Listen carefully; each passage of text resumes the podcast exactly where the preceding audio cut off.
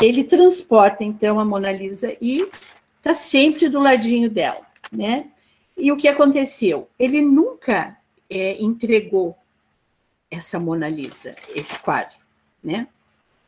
É, não se sabe realmente se essa Lisa, essa que era agora lembrei, ela era esposa do Giacomo Giocondo, que dizem que o Giocondo que tinha encomendado o quadro da senhora Lisa Gioconda, que era esposa dele, Giocondo. É, o Giacomo Giocondo é, faz essa encomenda e, enfim, esse quadro, nesses, nessas indas e vindas do Leonardo, uma hora em Milão, uma hora em Firenze, outra hora é, ele ia para.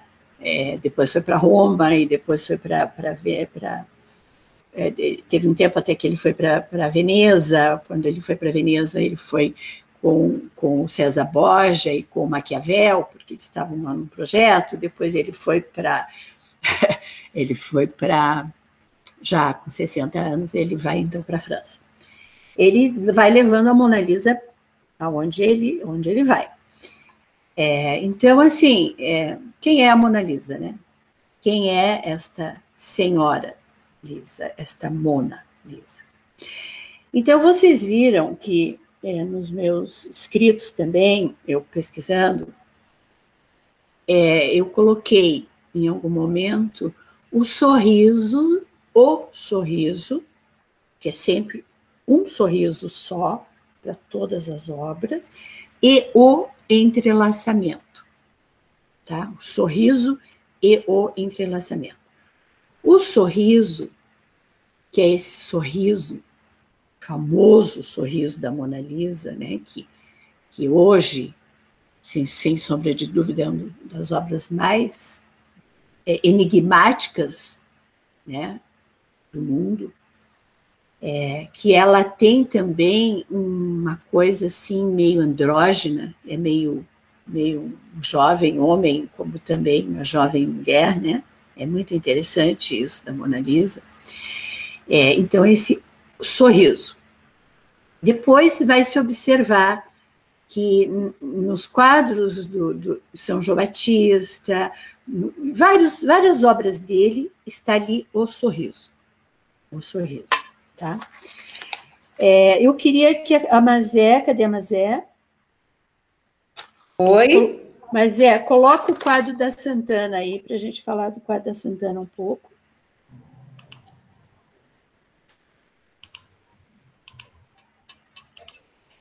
É, eu vou colocar o quadro da Santana. Ó, esse é o quadro da Santana. Quem é Santana? Santana é a mãe de Nossa Senhora, Santa Ana. Acho que todo mundo sabe. Essa juventude, essa juventude de hoje, né? Eu também não sabia. Alguns anos atrás é que eu soube. Quando eu vi o quadro. Ele, esse, a Mona Lisa e Santana estão no Louvre, tá? Os franceses não são bobos mesmo, né?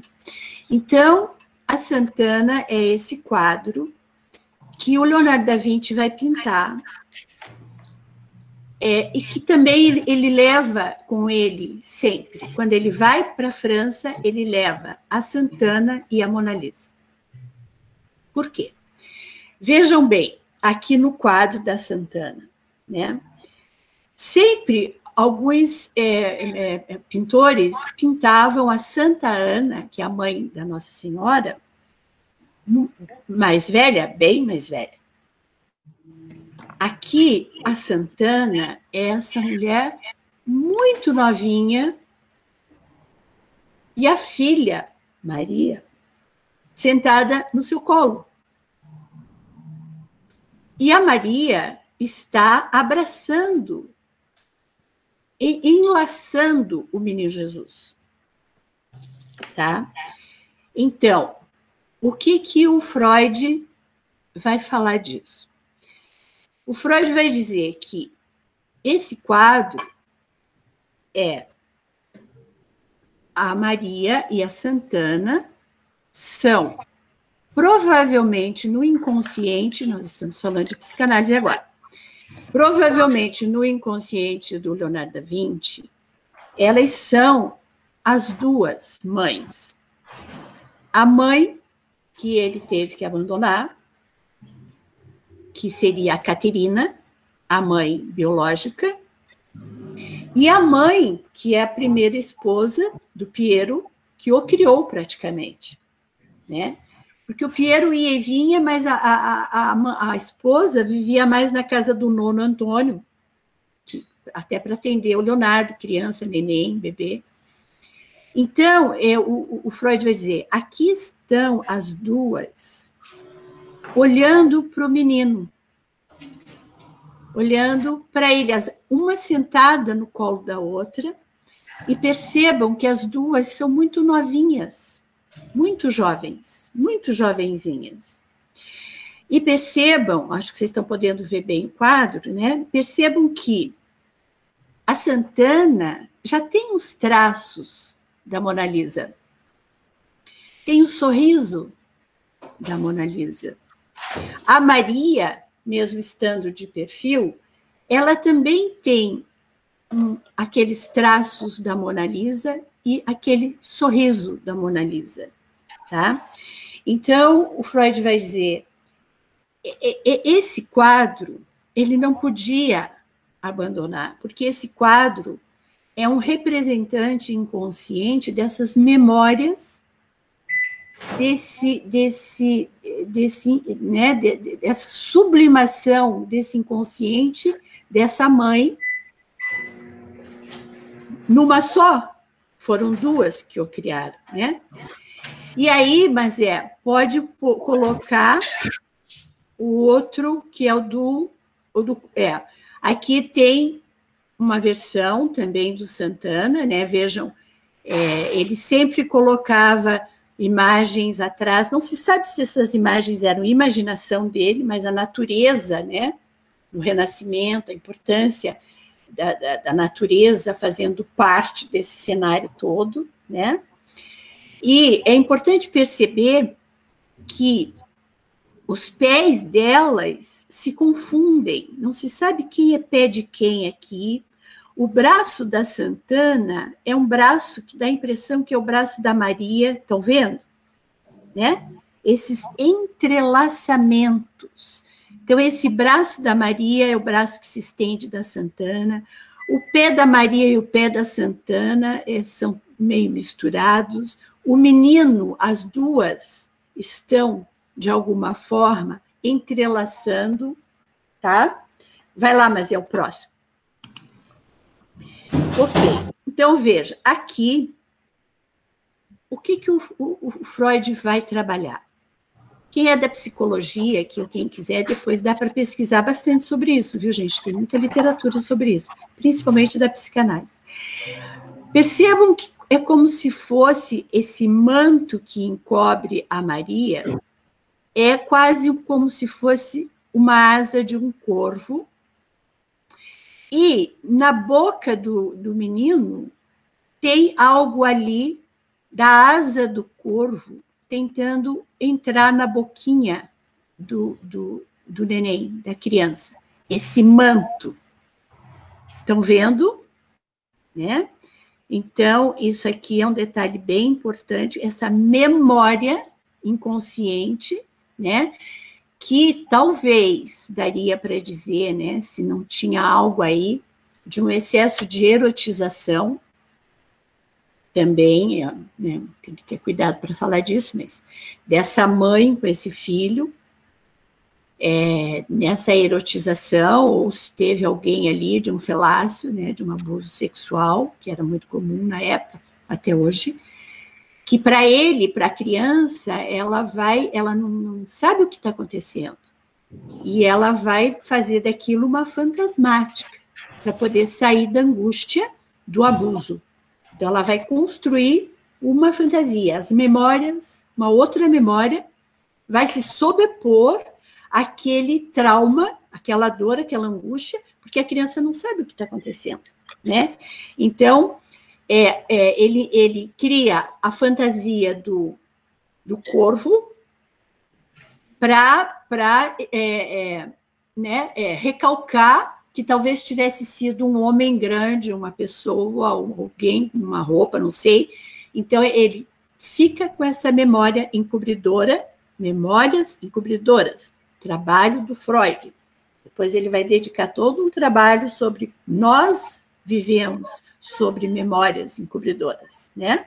A gente diz, não, porque aconteceu, porque... Não, vai fazer análise, vai trazer sonho, vai ver que, do que, que você está falando, porque o, o, consciente, o eu, ele vai encobrir, ele vai encobrir a dor, ele vai encobrir a angústia de, de, de fazer aquele relato, às vezes, tão cruel. Então, Freud vai trabalhar aqui nesse sentido, tá? De que poderia ter sido. É, aí depois, vejam que interessante, né? Ele vai construir, olha aqui, ó, a, a, o entrelaçamento desse braço que abraça o menino, né? É um corpo só. A mãe, a Santana, que teoricamente seria, teoricamente não, biologicamente é a avó, e as duas têm o mesmo olhar para ele, é uma linha só. É, inclusive, tem umas obras que, se você colocar um, um uma régua do olho da Santana, o olho da Maria e o olho do menino, é, um, é, um, é uma linha reta.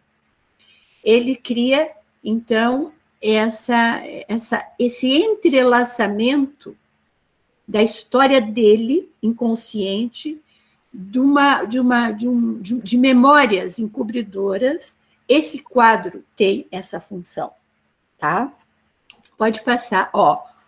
Olha os, os as, a, a, perninha do, do menino sobre a, o pé da mãe, os, os entrelaçamentos todos. O sorriso é o mesmo das duas, as duas sorrindo para ele, né? Com o mesmo sorriso, que talvez o Freud vai escrever que esse sorriso que ele vai transportar para todas as suas obras tenham sido tenha sido um sorriso que ele viveu na primeira infância, que são os primeiros, os primeiros registros que nós vamos guardar na nossa caixinha preta, como eu costumo brincar, esse sorriso ele vai ser possivelmente um sorriso que ele sublimou, sublimou, ó, ele na, na, ele é um artista que sublima, diferente quem, quem assistiu eu falando do James Joyce, é, é, Leonardo da Vinci sublima a sua obra. Joyce não sublima. Então, possivelmente, esse sorriso que ele vai transportar para todos os seus quadros é um sorriso que ele tem na memória sublimado do sorriso da mãe, da mãe biológica tá? Pode ir, mas é. Olha isso. Então, esse é o entrelaçamento das memórias encobridoras do Leonardo da Vinci. Tá? Isso é a sublimação de talvez, né, eu estou supondo, é, psicologicamente daria para pensar, de como ele vai dar conta de ter sido largado pela mãe. Como que ele vai entrelaçar uma mãe a outra, para ele poder dar conta da dor, da dor do abandono, provavelmente, né? Como uma criança de dois aninhos. Ele, não sei se ele faz essa obra, né, sabendo, mas o que, que o artista faz? É isso que o artista faz. O artista vai trazer o seu inconsciente para a obra. Né? Esse é o fenômeno. Né? Ele vai trazer as suas angústias, ele vai trazer os seus medos, ele vai trazer os seus desejos, e ele escrevia muito, mas talvez, como ele não podia fazer uma análise, Freud não estava lá né, ainda, só, Freud só vai aparecer depois do iluminismo, né? Freud é um homem já que vai trazer o, Renascimento, o Iluminismo, o período moderno. Então, Freud já está em 1900 ali, né? 1900, início do século XX. Então, assim, é, como a arte é a revelação fiel. Veja que coisa linda, né? Que coisa incrível. A revelação fiel desse, desse inconsciente, tá? Então, é, pode tirar agora, mas eu acho que já foram todas, né? Obrigado, Mazé. Bom, gente, se for para falar do Leonardo da Vinci, dava para a gente ficar aqui até amanhã de manhã, porque é muita coisa linda, é muita coisa fabulosa, né? Que ele que ele nos traz. Elinice, tem, uma tem uma pergunta da Fabiane no chat. Pode, pode fazer. Essa representação inconsciente foi sabida pelo artista? E aí ela também, eu queria saber se ela, se a, as imagens do inconsciente se tornaram conscientes para o Leonardo. Oi, Fabiane, tudo bem? Ó, eu tenho a impressão que, que não. Que não. Eu tenho a impressão que justamente a produção e a criação, ela está nesse lugar do inconsciente mesmo, onde a angústia é tão grande, a dor, né, a dor do abandono, no caso, no caso dele, a dor de um possível abuso sexual na infância, esse buraco negro, de que buraco negro que ele está falando, gente?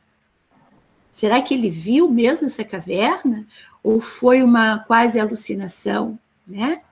De um buraco negro que é, é, é o próprio, sei lá, retorno ao útero, né? Não sei. Então, como que um artista, é, um pintor, um escritor, é, né, hoje os cineastas que são diretores de cinema, quem está no mundo da arte, né, vai dizer das, das suas memórias encobridoras. Hoje o artista vai lá, faz análise, até uma pena muitas vezes, porque ele vai fazer análise e daí ele vai desmontar, talvez, um magnífico é, cenário que já está lá para colocar na obra. Tem que tomar cuidado, isso é uma coisa muito, muito séria. Eu já pensei muito sobre isso, porque ele vai colocar na simbolização, que é importante, ele vai colocar na palavra, que é importante, mas o cenário da criação, para diluir a angústia, vai desaparecer na obra. Na obra. Então, por exemplo, o que aconteceu com Joyce? Joyce tinha que construir um pai, construir um nome.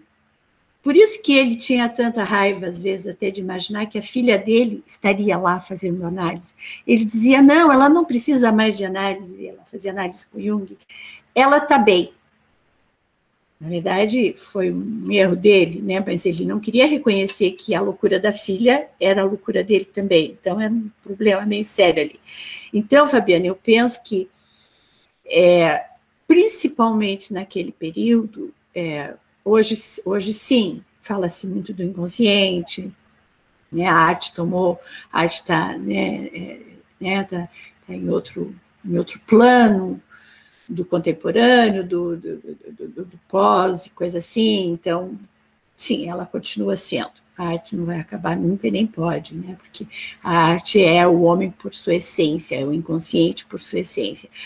Mas eu diria que o Leonardo, ele, é, ele tinha uma inquietação muito grande, e, é, essa inquietação dele, ele colocava nas obras, mas tem um detalhe muito importante nessas obras, que é a repetição desse sorriso, e além da repetição desse sorriso, né, que é provavelmente um sorriso da mãe sublimado no inconsciente dele, ele não terminava as obras dele ele procrastinava. Então, vejam, é, estudando e lendo um pouco mais sobre ele, diz que quando ele começava a fazer alguma obra e ele entendia aquilo, ele já compreendeu, ele abandonava, ele perdia interesse. O que, o que significa isso numa leitura psicanalítica, né? Por quê? Porque o erótico e o sexual, a gente sabe, está em tudo. O erótico tem tudo. O erótico está na fala, o erótico está nos gestos, o erótico está na escrita, o erótico está no alimento, o erótico, a libido, está na nossa vida, né?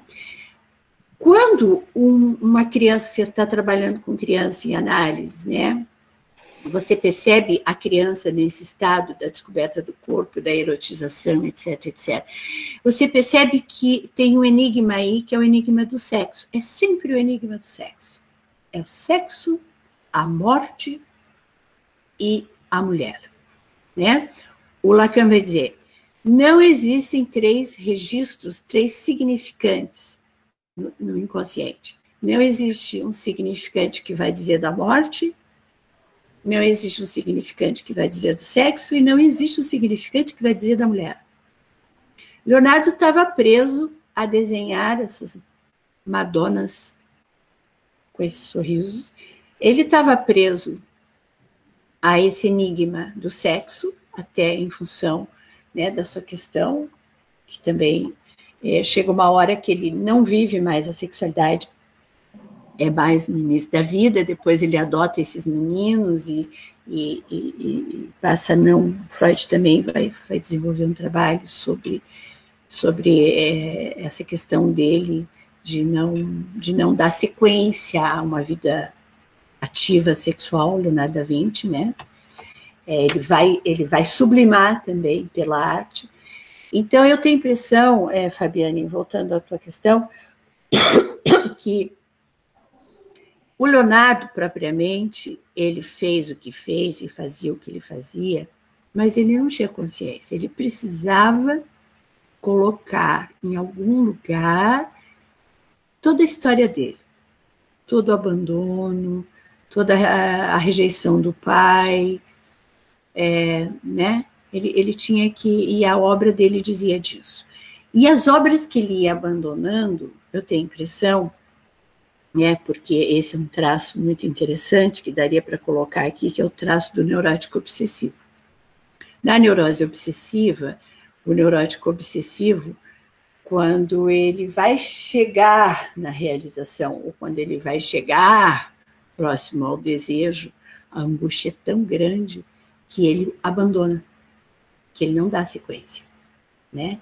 Então, é, talvez para o Leonardo mesmo, quando ele talvez fosse chegando próximo de um gozo, de um, de um, de um gozo sublime, né? não, não só esse gozo que a gente entende, né? mais patológico talvez, mas de, um, de uma epifania, né? quando ele fosse chegar diante de, um, de uma epifania, diante de um êxtase, êxtase, né?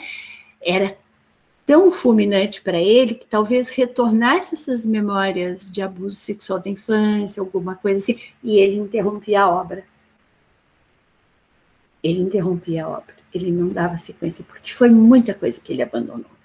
E esse é um traço muito característico do neurótico obsessivo, porque o neurótico obsessivo, quando ele chega diante da porta do desejo, ele não suporta. Ele, ele se angustia tanto né? Por isso que ele está sempre numa dúvida.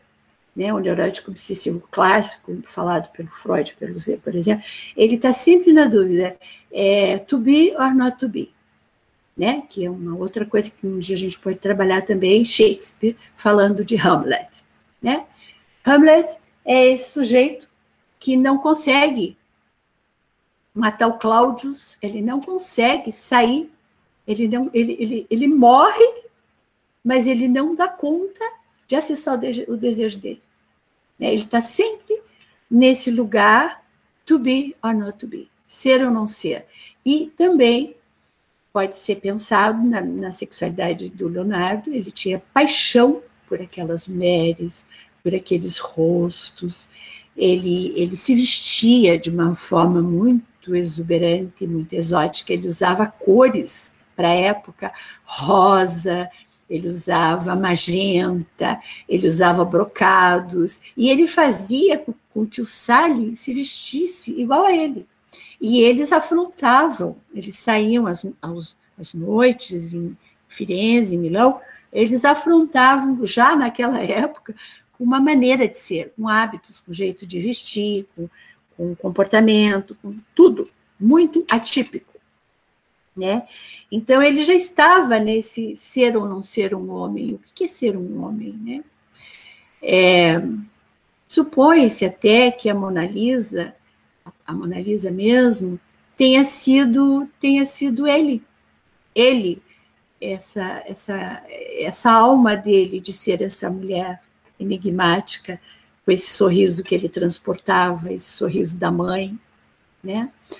Que estava nele sublimado.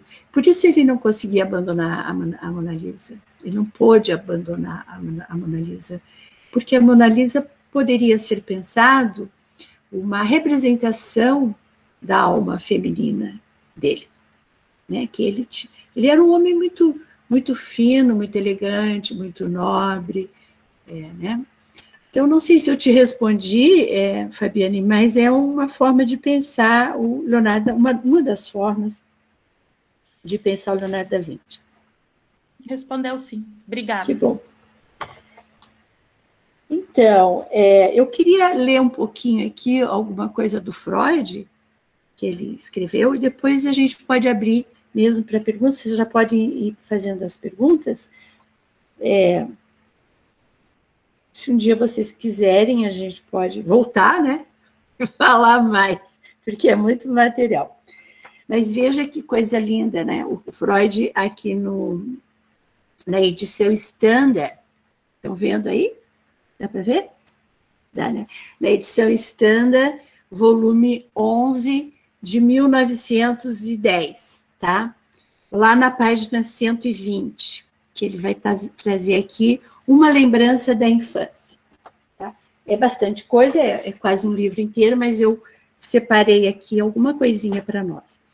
O Freud vai dizer: uma poderosa onda de repressão pôs fim a esse excesso infantil e determinou as disposições que se deveriam manifestar nos anos da puberdade. Então, os excessos do infantil, que teriam acontecido, tanto provavelmente de abuso sexual, que vem pela memória encobridora do corvo, né? É, até das, dessa vivência dele tão exuberante, largada, sem limites, sem horários e tudo, ele, ele vai trazer isso para manifestar na puberdade. O resultado mais evidente de transformações foi o afastamento de toda atividade sexual grosseira. Vocês sabem que o Leonardo da Vinci nunca comeu carne. Ele era vegetariano mesmo, porque ele queria, é, ele, ele amava os animais, ele estudava a questão do voo dos pássaros então, ele não comia carne. Né? Leonardo estava, é, estava capacitado para viver em abstinência e dar a impressão de ser uma criatura assexuada. Quando ondas de excitações de, da puberdade chegam ao, ao adolescente, elas não o molestam, forçando a procurar formações substitutivas é, custosas e prejudiciais, que foram justamente alguns grupos de. É, eles faziam algumas surubas, algumas coisas assim, na adolescência, mas depois isso provavelmente não. Devido à sua tendência muito precoce para a curiosidade sexual, a maior parte das necessidades de seu instinto sexual puderam ser sublimadas numa ânsia geral de saber, escapando assim à repressão. Então, se ele vive o recalque e vive a repressão, o que, que a gente pode dizer aqui? O Leonardo da Vinci está no campo da neurose. Ele não é um psicótico. Tá? Lembro que quando quem estava aqui comigo, quando nós falamos do, é, do Joyce, existe essa dúvida aí: é, Joyce é psicótico ou Joyce é neurótico? Aqui fica muito claro que Leonardo da Vinci é um neurótico. Por isso eu falei que ele tem traços neurótico obsessivo. Uma parte muito menor de sua libido continuou orientada para fins sexuais e representa a atrofia. Ai, deixa eu tomar uma água.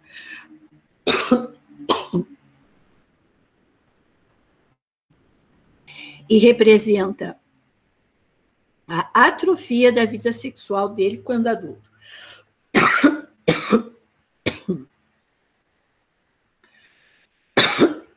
Por quê? O amor que ele tinha pela mãe foi reprimido. Essa parte foi levada a tomar uma atitude homossexual e manifestou-se num amor total pelos rapazes. A fixação em sua mãe e nas felizes lembranças daquele tempo de suas relações com ela continuou preservadas no inconsciente.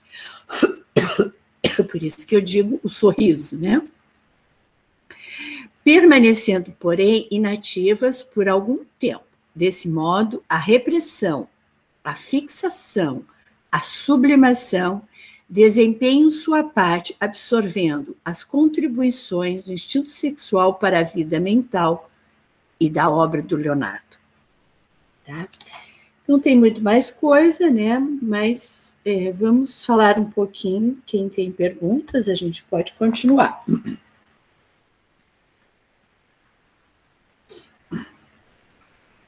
Estou vendo a Lucia. Oi, Lucia.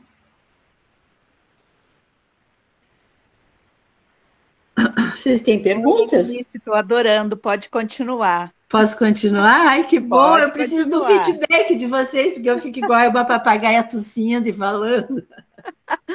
Eu estava pensando, falei, ah, acho que estou até com receio de postar os desenhos agora. Ó, oh, tá vendo? Não, deve postar, deve, deve. deve.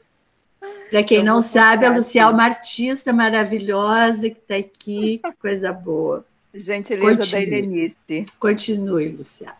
Obrigada, viu? Toda a sua continuar. obra é muito inconsciente. Eu tenho grande admiração pelo seu inconsciente projetado na sua obra. Ah, obrigada. Segue assim que está muito bom. que mais, gente? Vai aí. Tem mais coisa para ler. Vocês querem que eu leia ou querem perguntar? Que daí eu vou falar da morte dele, tadinho. Ah, eu, eu queria poder fazer uma pergunta. Fácil. Mas, na verdade, é uma, é uma pergunta. E, na verdade, eu queria poder ver se eu conseguia mostrar um desenho que eu fiz. Ah, que ótimo! Pode ter. E perguntar. Uhum. E, e, enfim, é bem pessoal a pergunta. Eu vou pedir licença para vocês para poder tá. trocar. É... Tá, eu vou, ver, eu vou ligar a câmera. Gente, é importante se... vocês interagirem. Isso mesmo, Fabiane. Vamos lá. Eu não sei como que eu faço para vocês poderem ver o desenho. Acho que põe é, na luzinha, põe no, põe no, é, põe no teu. Na tu, é, aí. Vocês estão vendo? Vai, vai, vai afastando um pouco mais e deixando nessa luzinha. Isso. Levante, levante um pouco mais. Tá dando para ver um pouco, sim. Isso. Ah, tá. Coloquei na altura do meu rosto. Dá para é, ver agora? Exato. Uhum. Vocês estão conseguindo ver ele inteira, a folha inteira? Tá dando para ver. Não completamente, mas está dando para ver. Afasta mais afasta, um pouquinho. Afasta mais. Afasta mais para. E levante. Afasta e levante. Levanta. Levanta agora, mais. Agora deu.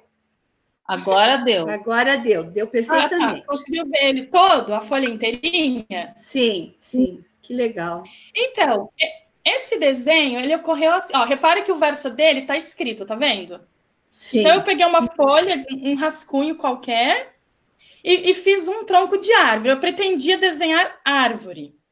Só que aí, não, na verdade foi assim. Desculpa, na verdade foi assim. Numa, numa noite, eu, eu quis, eu escrevi um poema e eu achei que a letra ficou ruim, enfim, eu tirei a folha fora, tirei a folha fora e abandonei a folha. Na, no, no, dia seguinte, eu quis desenhar uma árvore, mas o tronco dela ficou feio e eu falei: ah, não deixa, desisto disso. Numa terceira noite, eu peguei essa folha com a intenção de fazer. Eu queria eu pretendia fazer tipo um caracol, mas como ela estava usada com um tronco, eu falei: ah, eu vou desenhar outros troncos de árvore para ficar simétrico e aí sim eu desenho o caracol aqui. Só que quando eu desenhei os quatro troncos de árvores, eu comecei a enxergar um monte de coisa que foram essas coisas que eu busquei delinear e, e dar formato. Fazer, é, eu fui Tipo assim, ó, tem uma espécie de, sei lá, de dois pássaros, tem uma flor, tem um caracol, tem uma mulher, sei lá, com caudas de sereia embaixo. Pois é, eu estou enxergando uma fêmea poderosa ali, de, de uma cauda. Estou enxergando uma mulher de um corpaço. Então, eu enxerguei tudo isso Nossa. e eu, fui, eu me senti chamada a contornar de, de modo a delinear e trazer à tona, vamos dizer assim. Sim. A princípio era, era literalmente quatro troncos de árvores. Quatro troncos nos uhum. quais eu, eu comecei a enxergar um monte de coisa, que são essas coisas aí. Aí eu queria perguntar, aliás, quando eu te perguntei sobre o, o, a pintura do Leonardo, se ele se é, se é, sabido que ele mesmo se deu conta das, das, da, do que das lembranças e memórias que apareciam ali no, na pintura dele, foi no sentido de que eu tenho tido experiência, não é toda hora que eu consigo, mas enfim, eu tenho tido alguma experiência. Esse aqui é um caso onde quase quase tudo que está aqui ele me remete e me narra uma história. Olha que legal. E é nesse aspecto que eu pergunto, porque eu não, aí eu não consigo saber ao certo, se essa relação que a gente tem, tipo, do, de quem está fazendo o desenho com o próprio desenho, numa relação de consciente com inconsciente. Sim. Tem coisas aqui que eu me confronto e eu fico me perguntando se é isso mesmo, é isso mesmo que eu estou vendo. Aliás, tal coisa que eu estou vendo está querendo mesmo me dizer tal coisa, aí eu fico, putz, não é possível. Porque eu quero negar aquilo, eu falo, não, não é possível que é isso mesmo que, eu, que esse negócio aqui, esse de certos trechos aqui está querendo me dizer. Uhum. E daí eu fico horas e horas e horas, né, olhando no dia, né, que eu fiz, eu fiquei muitas horas olhando para ver se eu achava um meio de, de pegar o lápis e, e desenhar um outro contorno que, re, que me remetesse a uma outra forma qualquer, que não algumas das que estão aqui, entende? Sim. É nesse sentido que eu queria que você ah, não Sim. sei. O que, que você Sim. pode. Foi nesse sentido que eu perguntei do Leonardo da Vinci, né? Se ele mesmo foi se dando conta. Em, aliás, se é sabido, né? Se, se ficou registrado, se está registrado Sim. que ele mesmo, enquanto se relacionava com a sua obra, ao fazê-la, inclusive, ao, ao viajar, ao estar com ela, igual você colocou, se ele, será se, eu, eu quis saber, se, será que é sabido, ficou registrado, ele registrou isso em algum lugar? Que ele mesmo foi, dando, foi, ele conseguiu se dar conta de que ali tinha no fundo as duas mães dele. Afinal, como você bem pontuou, são jovenzinhas, não tinha como ser uma mãe e uma avó com a mesma aparência sim. física de idade, né? Sim, sim. Aí eu não sei se você, sei lá, o que, que você pode falar disso pra gente. Tá, eu vou tirar aqui, tá bom? Tá bom, tá bom. Obrigado, Fabiana. Obrigada, eu que agradeço. Olha, eu acho que se vocês quiserem colocar para a Fabiane, tem um espaço para vocês falarem que, que vocês acham? Daí eu vou interagir junto com vocês. Alguém Não sei, por exemplo, ah, desculpa, tipo assim, vocês já tiveram é, ou tem, né, ainda, experiências como essa, de tentar desenhar, mas com o intuito de, de, de, de ver, de ver o que, que você. O que, que você enxerga naquele desenho não, não só esteticamente falando, né? Pensando numa, pensando num, num, numa, num desenho como imagens possíveis do inconsciente, né? Eu não sei, vocês já tiveram isso? então, eu, vou, eu lembrei agora que ontem eu estava assistindo a live do Guido Viaro com o Márcio, e muito, gostei muito porque os dois são escritores. eram dois escritores se questionando e um questionando o outro. E o Guido fez uma pergunta para o Márcio. Márcio, por que, que você escreve? E o Márcio disse, mais ou menos assim, vou, vou resumir o que o Márcio disse. Ele, ele falou, eu preciso escrever, eu escrevo compulsivamente. Compreende? Uhum. Então, assim, eu acho que é quase a mesma pergunta. Por que alguém pinta? Né? É, e a gente sabe muitas vezes de histórias de, de pintores que não conseguem parar. Não conseguem parar. Porque tem algo aí que demanda, que demanda do inconsciente, que está dizendo alguma coisa. E muitas vezes, além de estar tá dizendo alguma coisa, está aplacando uma angústia, que é a própria angústia da dor de existir. Né?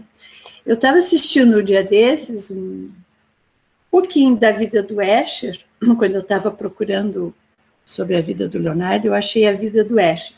Todo mundo sabe quem é o Escher, né?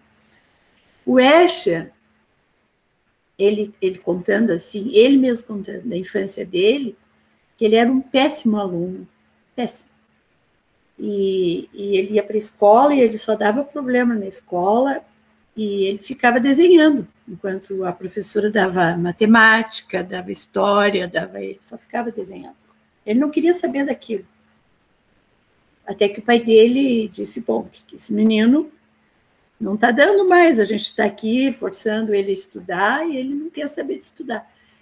E aí encaminharam ele, ainda bem que teve pais que ouviram a demanda dele, colocaram ele numa escola, ele morava na Itália, numa cidadezinha da Itália. E ele, a partir dali, ele só floresceu. Ele se desenvolveu barbaramente, quer dizer, ele era alguma coisa ali que precisava dizer. Então, eu acho que é uma. É uma é, é, tem gente que não desenha nem. Passa, não desenha, não, não, não adianta. Tem gente que não consegue escrever. Então, o que, que, é isso, né? Eu acho que essa é uma pergunta muito interessante, uma pergunta muito interessante para a psicanálise, é uma pergunta muito interessante para todos nós, porque o que, que é o artista, o que, que é a arte, qual é a necessidade dessa expressão?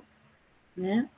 E não penso que seja uma coisa meio calculada, assim. Tem que, tem que, tem que sair, tem que brotar.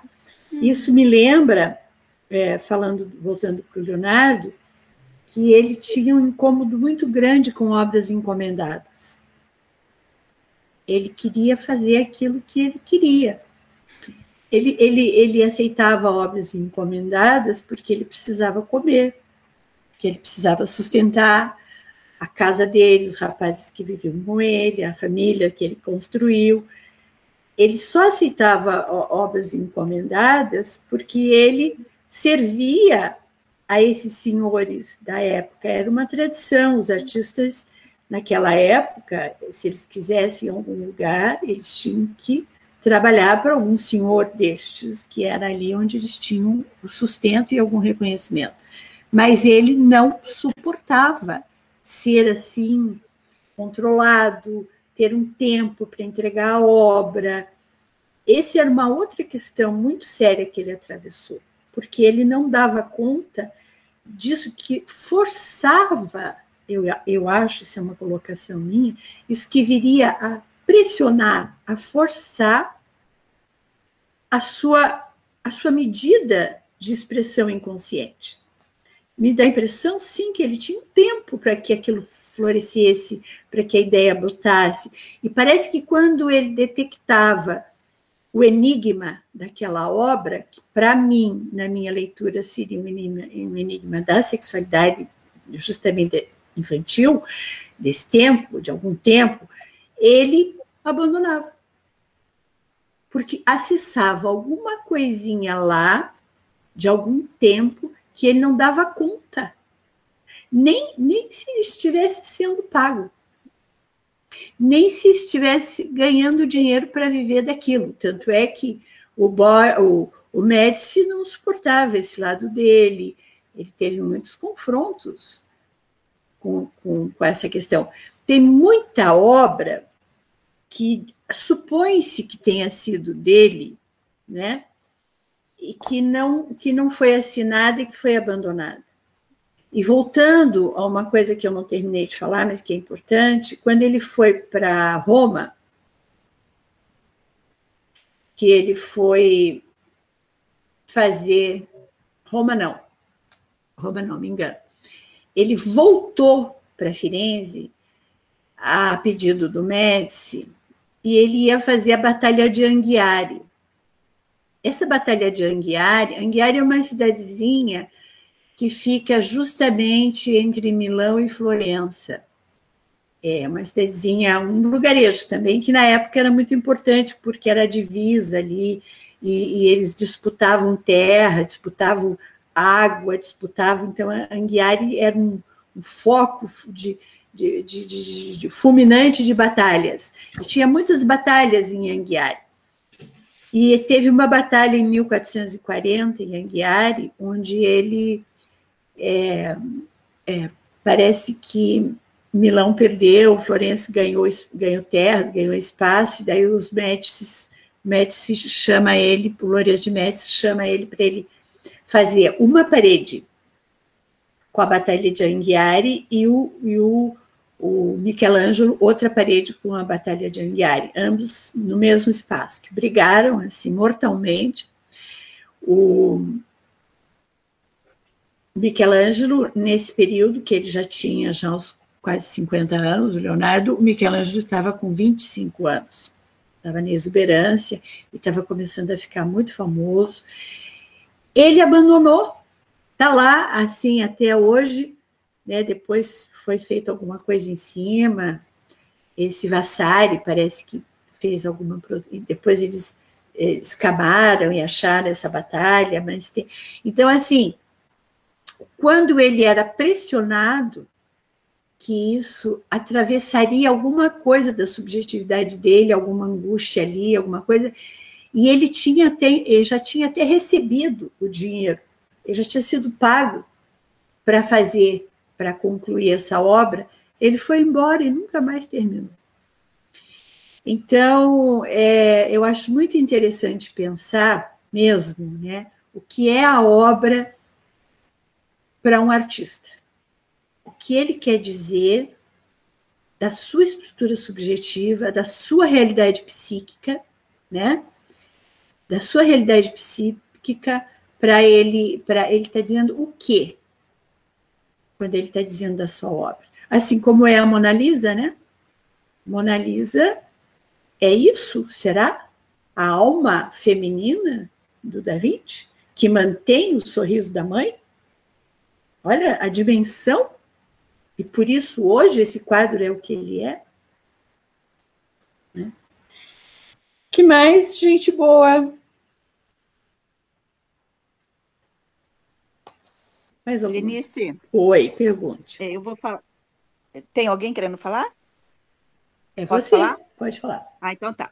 É, eu vou falar um pouquinho assim pelo meu, pela minha questão é, na arte eu, eu sempre acho que tudo está dentro da gente e que tudo está pronto. E eu acho assim, sempre, vez, toda vez que eu vou desenhar ou fazer uma joia, alguma coisa, eu lembro da física, aquele movimento da, da física das ondas e tal, né, que percorre, que é a crista, que você faz os cálculos e tal e tal. Mas eu acho que é como uma coisa de ondas e que essas ondas contêm partes. E essas partes, a gente como artista, é, a hora que você senta no teu ambiente de trabalho, é como se você acessasse, sabe, essas partes. Então é como se ela tivesse pronto. Eu não estou falando nada de religião, sabe? É uma coisa assim pessoal, que é uma verdade para mim, não significa que ela seja uma verdade. Mas é uma coisa assim como se você é, alçasse, você usou uma palavra aí que é acessar.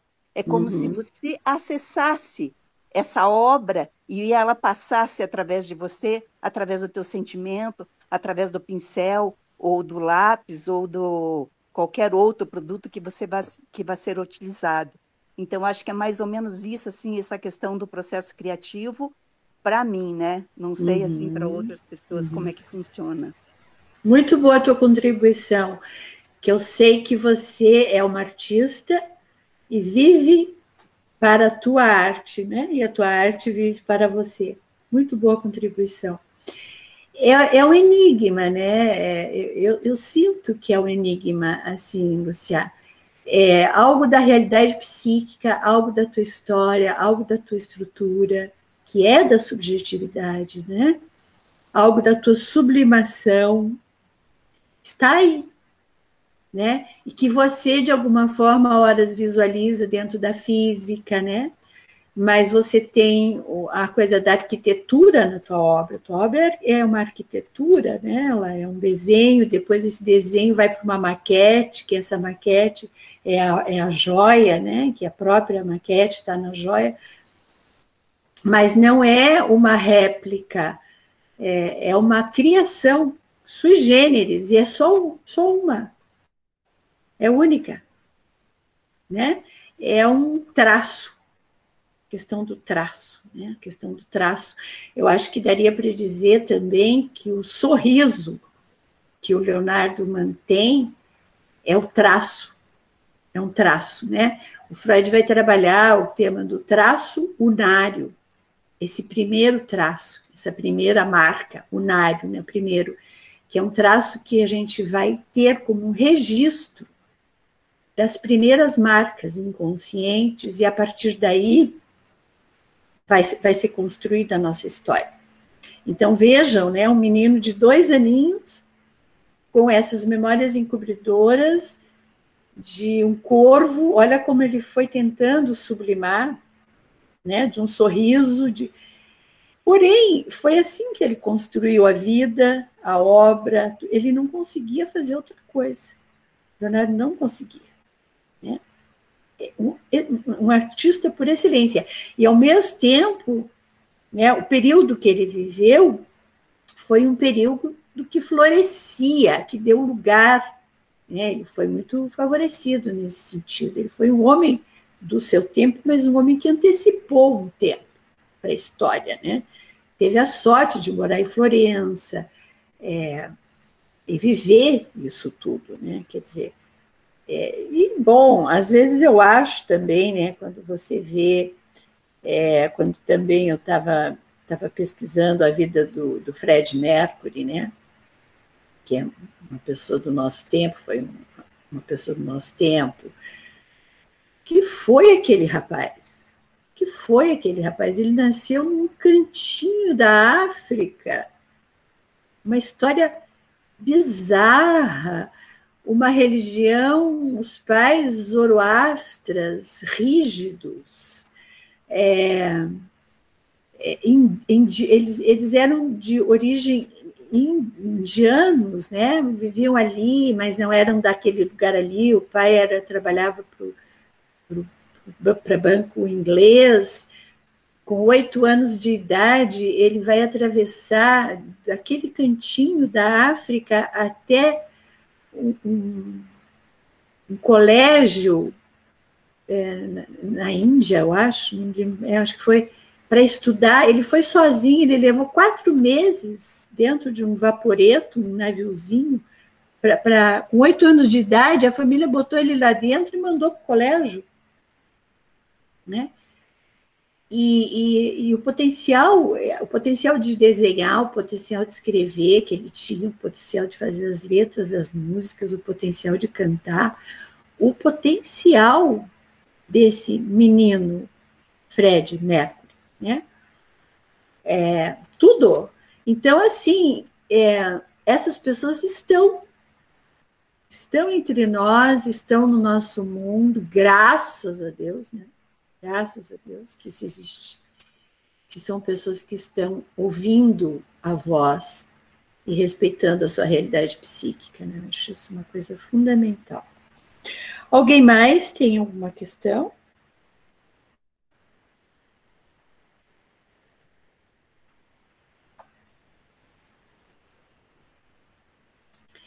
Então, gente, é, vamos, eu vou contar então um pouquinho do final da vida do Leonardo, tá?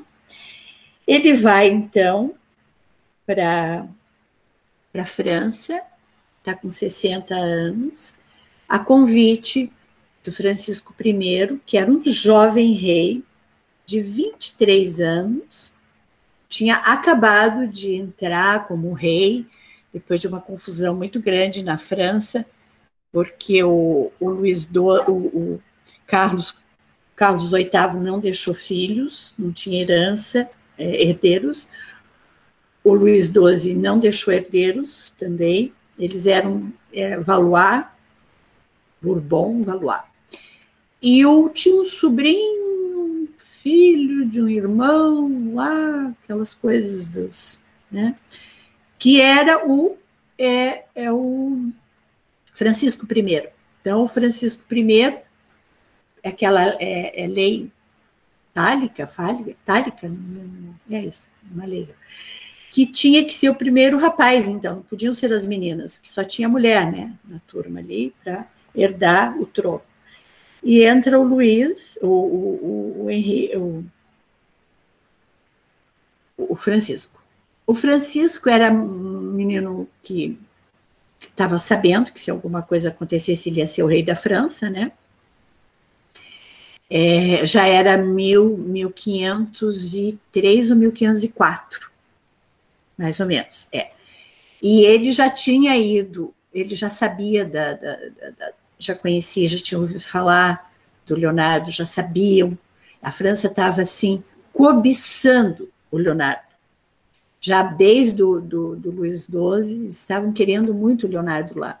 E aí, aí nesse período ainda, Milão era, era, era patrimônio da era terra das conquistas e tal, era, era da França. E aí tem um, tem um contato com, com, com, com o Leonardo, o Francisco, e o Leonardo, então, o Francisco convida e finalmente oferece ao Leonardo tudo aquilo que o Leonardo tinha ambicionado, desejado, procurado a vida toda. Um pai. Só que esse pai, um mecenas, um rei, menino de vinte e poucos anos, que ficou ah, encantado pelo trabalho do Leonardo. E faz uma proposta para o Leonardo, assim, é, inegável. E, e, e oferece para o Leonardo um lugar para ele viver em Amboise, perto do castelo do rei, do, do, do Francisco, oferecendo um salário super favorável. Ele pode levar o, o Melzi, ele pode levar o, o, Sali, ele, ele levou a Santana, ele levou a Mona Lisa, que ele não abandonava, ele levou o, acho que foi o João Batista também, algumas obras que ele que eram ele mesmo, até pela expressão, ele levou. E lá ele, ele ficou, então, é, pouco tempo, né, quando ele encontra essa maravilha de, de, tudo que ele tinha sonhado, tudo que ele tinha procurado, e alguém que não pressionasse ele. E, não era assim, por obra que você pintar, você recebe. Não. O Francisco disse: você tem um valor X para sempre. Produzindo, não produzindo, você é meu, está aqui. E ele realmente ficou ali pintando, e, e daí ele, ele voltou a fazer uma coisa que ele fazia magnificamente para o Ludovico Moro, é Ludovico Sforza, mas ele era o, o Moro porque era um apelido. Ele ficou fazendo é, cenários de peças de teatro, figurinos magníficos de roupas, que ele também desenhava roupas, é, ele se esbaldou nesses últimos anos, dos 60 aos 67, né? Que ele, então, é ali em Amboise, nessa casa, o, o Francisco cede uma casa super confortável, tudo. Teve um final de vida magnífico, é, em função desse carinho, dessa admiração, dessa sensibilidade do Francisco, né, para com o, o Leonardo da Vinci. E o Leonardo gostava muito dele, gostava muito mesmo. Então, ali ele passa os últimos anos da sua vida e ele morre em 1519. Vejam que o ano passado, até foi, em alguns lugares foram comemorados, os 500 anos da morte do Leonardo da Vinci. Ele morre no dia 2 de maio de 1519.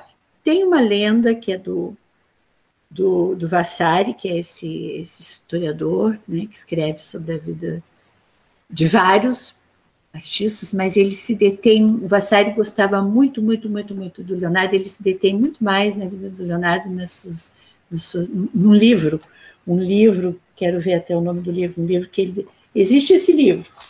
O livro do Vassari se chama. Bom, daqui a pouquinho eu, eu, eu acho que. Ele escreveu esse livro. Ah, não. Enfim, ele, esse livro do Vassari existe, que é um livro sobre a biografia de vários, vários, vários artistas magníficos do, do período da, do Renascimento. É, e aí, nesse, nesse livro, ele escreve é, elogiando muito mais, assim, dando um espaço bem, bem grande para a biografia do, do Leonardo. E nessa, nessa biografia desse livro, que o, que o Vassar escreve, ele vai falar que o Leonardo da Vinci morreu nos braços do Francisco I. Então, isso não, isso não é comprovado, isso não é assim uma coisa que tem assim uma certeza não se sabe, assim como não se sabe de fato se a mãe dele foi procurá-lo e ele teve que enterrar a mãe, ou é, é simbólico, ele enterra a mãe no inconsciente, daí reproduz a mãe nas obras dele, essa é uma versão minha. Né? Não se sabe, então, como, como foi, então, esse, se de fato é, é verdade isso do, do, dessa história, né? se, se aconteceu mesmo isso. E ali ele morre na França, né? É, dizem que nos braços desse mentor, desse pai tão jovem, que finalmente ele encontrou. Mas dá para entender assim algumas coisas interessantes, porque ele vai, né? É, eu gosto às vezes de fazer um paralelo assim com, com, o Joyce, a questão com o pai também, né? é, questão com o pai, questão com a mãe, Joyce também, mas é, esse, esse, parece que o, que o Leonardo ele tá, também está sempre meio que é uma questão da, do, do, do neurótico obsessivo também, né? É, é, isso que ele foi assim rejeitado que ele não foi reconhecido legalmente pelo pai. Não tinha um documento dizendo filho de. Né? O avô faz essa função. O tio faz a função de, de convívio, de relacionamento. Né? Ou seja, desde sempre, esse é um detalhe interessante, ele já vem para a história com, é, né, com é, essas peculiaridades pouco pouco comuns, né? Como, como uma pessoa que já desde sempre fazia essa diferença, né? E parece que a história dele vai dizer disso também, o que ele vai fazer da obra dele, né? Vai dizer disso. Então eu acho que isso é um, é um detalhe importante. É, um ano antes de Cristóvão Colombo chegar chegar na, que Cristóvão Colombo vem para a América em 1450, 51, 52, né? Um ano, um ano antes disso, o Leonardo da Vinci nasceu. Então, veja, o mundo, né? Cristóvão Colombo vindo para a América, Leonardo nascendo, a, a, a reforma protestante, Calvino, Lutero, né? É, o humanismo tomando conta da Europa, né? É, a Idade Média meio que não deixando de se manter, porque Deus continuou num lugar, mas não no teocentrismo, era mais só Deus, Deus, Deus, né? E a própria obra do Leonardo é uma obra que, se vocês prestarem atenção, né, o, o, o João Batista do Leonardo, ele está apontando para cima, sempre as obras dele para cima, para cima, a natureza, muito, sempre trazendo a natureza, o homem vitruviano dizendo disso, quer dizer, ele está retratando ali, né, é, é, esse momento, esse homem desse momento. Né? Então, a importância magnífica. Helenice, Nossa. desculpa. Pode falar. É, é, já são nove horas. Tá bom. eu né? pedi, eu falei, mas é, você manda eu parar, porque. Então. Perguntinha, mas é, por favor. Diga. É, primeiro dizer que eu adorei a história toda que você contou da vida do, do Leonardo da Vinci. Foi muito legal a forma como você contou. É, e nos comentários que você escreveu na divulgação do, do filme e dessa apresentação, você colocou lá dois itens que chamaram a atenção do Freud. Um era o fato dele não ter tido um relacionamento amoroso, e o outro era o fato dele ter sido o canhoto. Ah, pois é. Eu é queria saber o que, que, para a psicanálise, em que isso é significativo. Então, é tanta coisa, né? Ele, né, nesse trabalho do, do Leonardo também escrevi quase um caderno inteiro. É muita informação. Ele é canhoto, ele é canhoto desde sempre, né? E, e como canhoto, era mais uma razão que a escola que ele, que, que ele frequentava, embora fosse uma escola não de elite, porque ele não podia, ele sofria muito bullying, porque era uma coisa do demônio. Naquele período, eles tentavam forçar as crianças a passarem a, a mão destra, a mão sinistra, que fala em italiano, né? Destra, sinistra, voltar a escrever com a mão direita. Então, ser esse cara canhoto era uma coisa completamente fora de propósito da época. Ele já estava ali, ele já vinha no avesso, né? Veja que isso é bem subjetivo, né? ele já, e, e me dá a impressão também que ali está um confronto com, a, com, com, esses lugares, a história, a mãe, o pai, a direita, a esquerda, né? É, dá para dá pensar isso, né? Então ele está num avesso, num lugar avesso, né? Da direita e da esquerda, da sua própria subjetividade. E ele escrevia da direita para a esquerda. Então, quando eles foram decifrar decifrar as, as, as, os escritos dele, deu muito trabalho, porque eles precisavam colocar um espelho.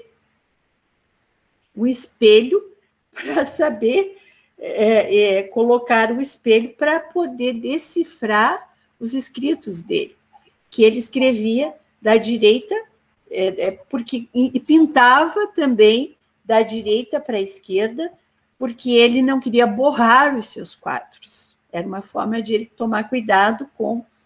É, tem até um, um, um, Jesus que ele, que ele desenhou, que ele pintou, que nesse quadro do Jesus dá para ver mesmo, assim, até uh, os cuidados que ele foi tendo para não borrar o que ele ia pintando, porque se ele pintasse, é, enfim, então ele fazia da direita para a esquerda.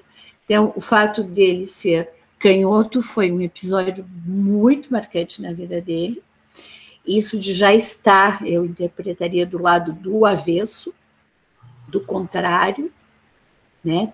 Já está ali essa marca, do contrário na escolha da, da, da, sexualidade, no contrário do estilo de vida que ele leva, ali já é um traço bem, bem marcante. E a outra tua pergunta seria sobre a questão da sexualidade dele, que ele não. Que ele não. Como que era a outra pergunta, Cláudia?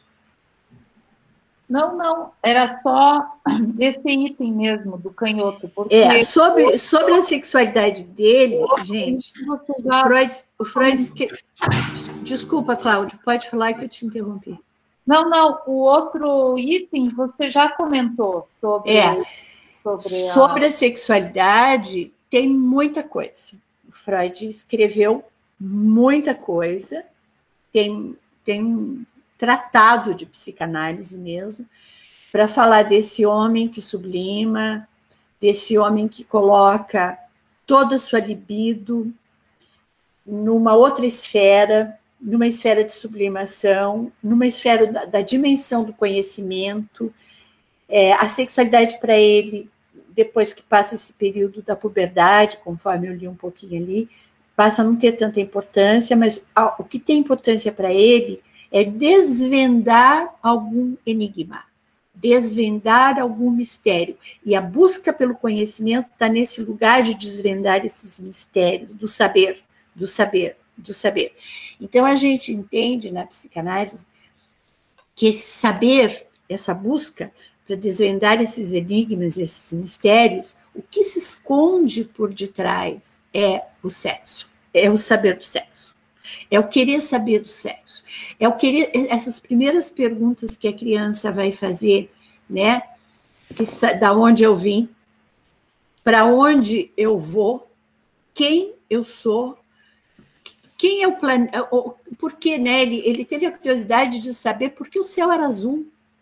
E ele foi foi, ele subiu os Alpes, ele foi até uma montanha para ver, e ele trouxe toda uma teoria que não está tão fora do que hoje a ciência fala.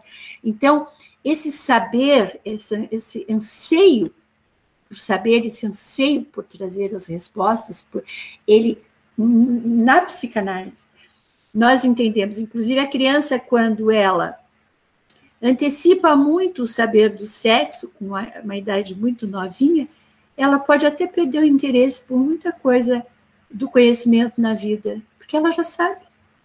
Ela já sabe. E o enigma, o que mantém é esse saber, da onde eu vim, para onde eu vou. E o Leonardo está nesse lugar. Quem era ele, né? Esse avesso da vida dele. Que história é essa avessa que faz dele um canhoto, né? Da vida dele, o pai, a mãe, o avô, o tio, é, né? essas paixões do ser, né, que ele vai colocar na obra dele. Então, o Freud vai dissecar esse tema, é lindo, quem, quem puder, quem tiver oportunidade, eu acho que inclusive dá para baixar a obra, é, sobre é, Memórias de uma Infância, de Leonardo da Vinci. Tá bom, gente? Mais uma vez, adorei ficar com vocês. E, né? Mas é o nosso próximo filme o nosso próximo filme será no dia. Cadê, cadê, cadê? 31 de agosto. Tá. E o filme será A Alma, como é que é mesmo?